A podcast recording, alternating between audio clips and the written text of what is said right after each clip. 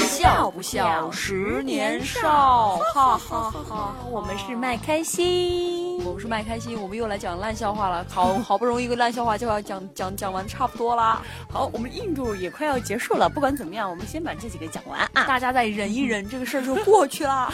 印度小哥罗勇欲拒还迎。呃，这呃，要不然就叫做印度小哥邀我们裸泳未遂，会不会比较有收视率？应该是和印度小哥鸳鸯戏水，鸳鸯随。对，天哪，我们这是干嘛呢？标题党，好好讲我们的烂笑话吗？啊，烂笑话，OK，我们是有气质的，麦开心烂笑话之王。哇，这个题目好难取啊，到底取什么呢？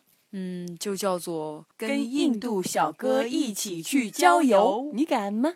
你敢吗？反正我们是去了，对，去了，但是发生了好多囧事。回想起那一次郊游，我也觉得是，哎。然后人家都说印度男生很危险，因为他们时不时在脑子里想的都是跟下半身有关的事儿。而且那一次郊游，我们还真的是在一个非常敏感的一个地区，叫做克久拉。就我们之前有聊过的，就是性之都，上面都是上到八十岁的老人，下到十二岁的小孩都在跟你谈性。嗯，而且当时你知道吗？我们跟他们在一起，不仅在深山老林里野炊，还一起去河里游了个泳，咕噜咕噜咕噜。事情是怎样的呢？当当时。在克久拉货的时候呢，住的一个旅店是中国的一个朋友推荐的，然后所以呢。我们就对那个老板的戒心呢就降低了一些，因为毕竟是朋友推荐的嘛，熟人嘛。他还说那个那个老板是一个怎么就瑜伽大师，对，就说他还比较有修为的，然后瑜伽练得很不错。确实，我们第一天去的时候他很友好，而且还教我们在天台上体验了一下瑜伽的感觉。Yoga，对，但是他确实后面也还是挺友好，只是做了一些事情让我们有点嗯丈二和尚摸不着头脑。对对对对对。然后有一天呢，他早上起来敲我们的门，就说哎呃下午的时候我可以带你们一起出去玩儿，这边有一个很大很漂亮的河，他们就啊其实就是河。然后他说那里的水质非常好，而且风景非常漂亮。然后是邀邀请我们要请我们去玩的，然后我们就呃勉强答应了他，而且他说可以给我们买啤酒喝，于是就要了我们五百块钱的这个卢比，然后五十块钱人民币，对，就去买买买酒，说我们下午去。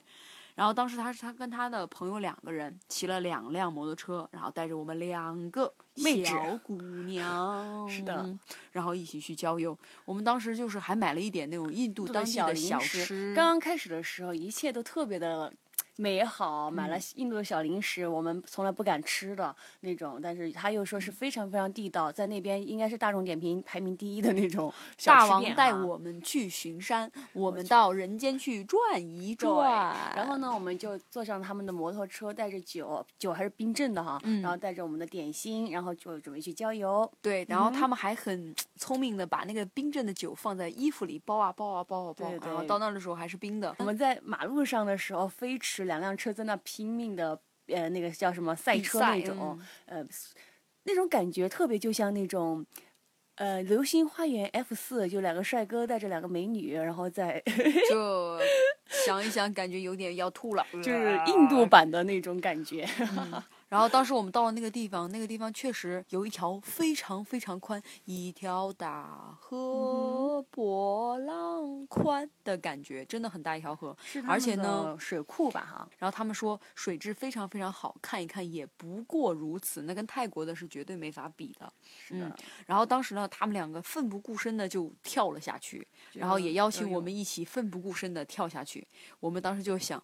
哇塞，跟印度人一起游泳可不像在泰国，在泰国你穿个小背心儿，穿个小裤衩，那绝对是感觉很安全，对对。但是在印度，我们就连始终有一点戒心的。一个月我们就连小腿都没有露出来过，何况是大腿呢？当时对吧？所以我们就想，哎，算了。但是我说我遇水过敏。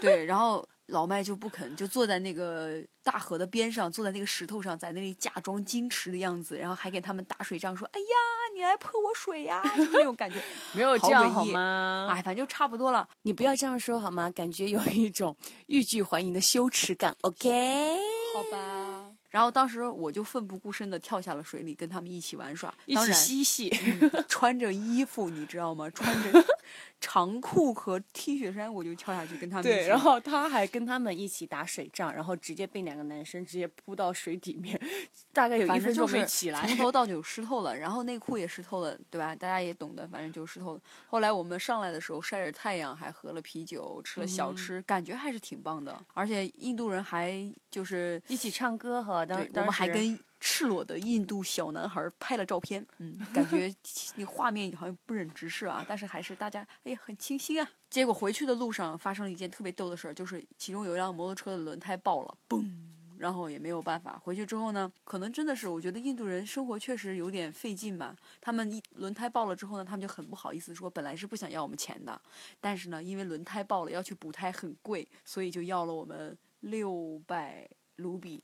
就是六十块钱人民币，对，然后说要去修车，后来我们觉得哎也是，因为轮胎爆了嘛，确实应该给他们一点这个补偿，所以我们就把这些给他们了。当时还是玩的蛮开心哦，也是在印度玩的最疯的一次，对吧？对，就是比较大胆，比较 open，终于跟印度人一起玩起来了。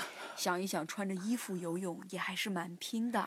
对，当时也是为了，也不知道什么什么心理啊，就反正就一起去玩了，一起去坐上他们摩托车，也没有想过他们会把我们。带到哪儿去？然后同时，我们找到那条大河的时候，其实也是翻山越岭，经常就过那种小路，小路就就没有被开辟的那种森林野路哦。然后我们就轮胎爆掉了呀。对，当时我记得老妈还说过一句话，她说：“你看啊，如果我们在国内，在中国。”跟一些一群中国小男孩在这个大河里面游泳啊、洗个澡啊、洗个戏啊什么的，好像心里没什么这种障碍。但是来了印度以后，这绝对就是一种障碍，对吧？就是因为印度被妖魔化太多了，所以。就是那些帅哥长得再帅，浓眉大眼、高鼻梁也是没有用的，没有办法让我们消除对他们的毕竟那也是我们去印度的第二个城市、第三个城市吧，前所以说我们还是比较的那种呃有点矜持或者怎么样，没有放开。所以我觉。得，如果你们要去印度的话呢，也可以那种跟他们当地的这些人呢 local 一点的一起玩耍，我觉得他们还是对，因为后来玩久之后，对，因为后来玩久之后发现印度人就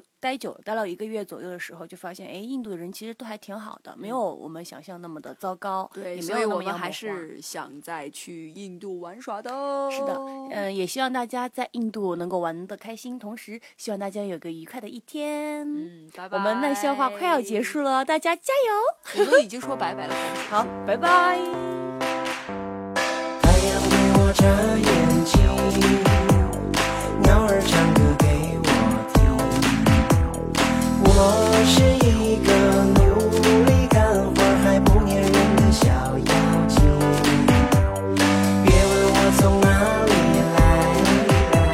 也别问